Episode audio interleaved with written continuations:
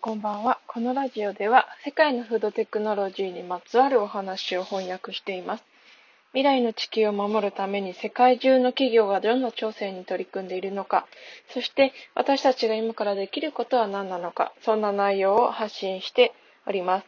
はい、皆さん、こんばんは。えっと、このね、ラジオ、音声メディアでお話しする時間がだいたい夜になっているので、こんばんは。というふうにお話ししているんですけれども、と収録しているのは今日はちょっとね、珍しくお昼ということで、えー、っと、そうですね、今日はすごく風が強いですね。うん、なんかね、あのー、なんだろう、うん、まあ、アメリカでもたく大変なことが起こっているし、日本でもえー、明日？今日か？緊急事態宣言の詳細が発表されるということで、うん、なんか、そうだな、大変なことが起こる予兆として風が強いのかな、こう、なんて言うんだろうな、こう、いろんなとこから、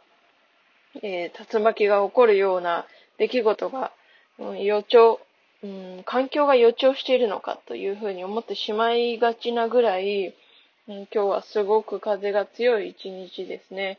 うん、皆さんもね、通勤の途中とか、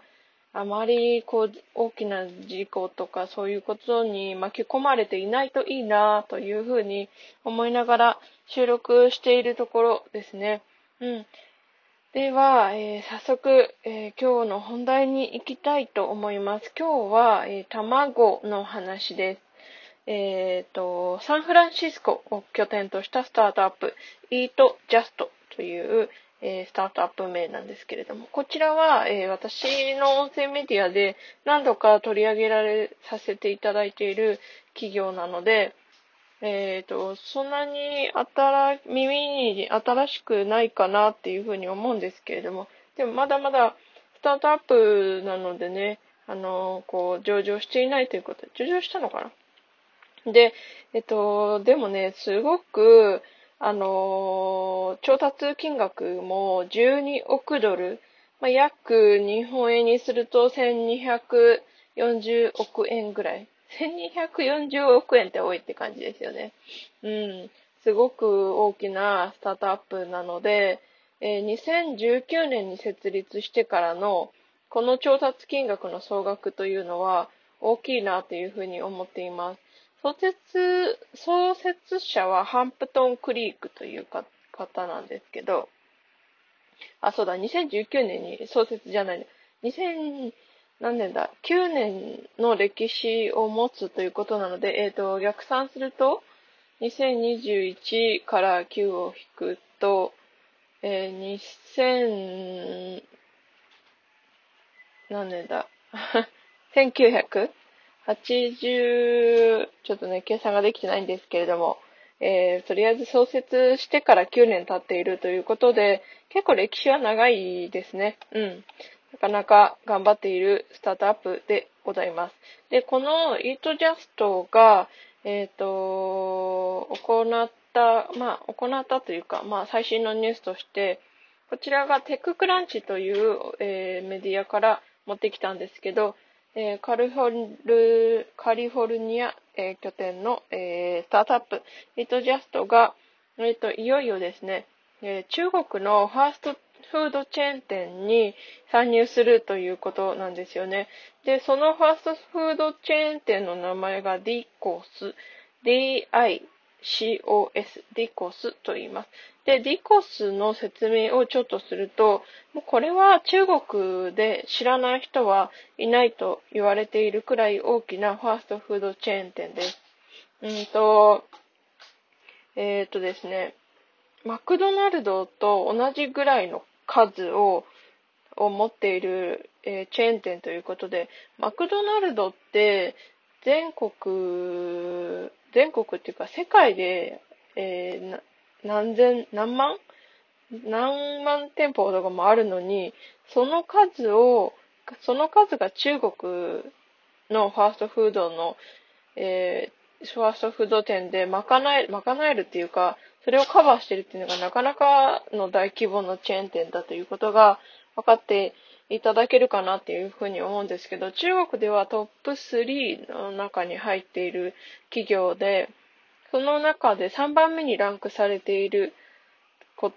えー、チェーン店なんですね。で、そのディコスというチェーン店に、えー、イートザ、イートジャストか、えっ、ー、と、卵の製品を供給するということなんですよね。これは、えー、大きな収益が望めるぐらいの規模なんじゃないかなというふうに思っています。もちろん、マクドナルドとか KFC、ケンタッキーフライドチキンとかは中国にあると思うんですけど、それよりも、えー、ディコスに、えっ、ー、と、入れる方が、まあ、イートジャストは、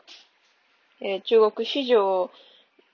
のこう伸び率というのをこう予想している、期待しているということが伺えるかなっていうふうに思いました。で、この、えー、ディコスに参入するメニューについてちょっとね、詳しく説明させていただくと、えっ、ー、と、中国の主要都市のディコスでは、朝食用のハンバーガー、うんと、 Breakfast Burgers、で、ベーグルサンドイッチ、ベーグルサンドイッチ、そして、えっと、ウェスタンスタイルブレックファーストプレートということで、えっと、直訳すると、まあ、洋風の朝食プレートのメニューで、イートジャストの、えー、卵を食べることができるということなんですね。で、このイートジャストじゃなくて、あの、リコスのメニューには、すでに地元のスタートアップのスターフィールドという、えっ、と、スタートアップが提供しているビーガンチキンバーガーっていうのがあるらしいんですけど、そのディコスの、えっ、ー、と、メニューの中にそのスターフィールドのビーガンチキンバーガーも入っているので、まあ、これとどういうふうに、まあ、あの、競合するかっていうことはあるんですけど、まあ、でもビーガンチキンバーガーはチキンなので、イートジャストは卵を提供するっていうことで、まあ、全く同じような、えっ、ー、と、製品ではない、同じ製品ではないから、まあ、そこはうまく逆にね、卵とチキンでこう、なんだろう、合わせるっていうことも考えられるんじゃないかなというふうに思っています。で、まあ、この製品の、えっと、主な対象は、えっと、中国のヤッピー。ヤッピーって皆さんご存知ですかね？えっとね、これはまあ、まあ、なんて言うんだろうな。うーん、なんか都会の若手サラ、エリートサラリーマンみたいなことをヤッピーって言うんですけど、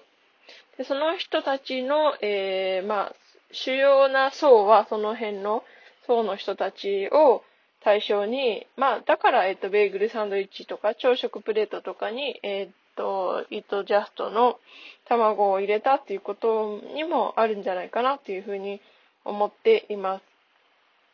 だからね、これはね、このディコスというチェーン店が、えっと、中国で約2600店舗を運営していて、年間6億人の顧客に、えっと、食事を提供している6億人って、年間ね、もうさ、さすがにもう、さすが中国という感じなんですけど、結構何でもね、グローバルですよね。規模が大きいなーっていうふうに思っています。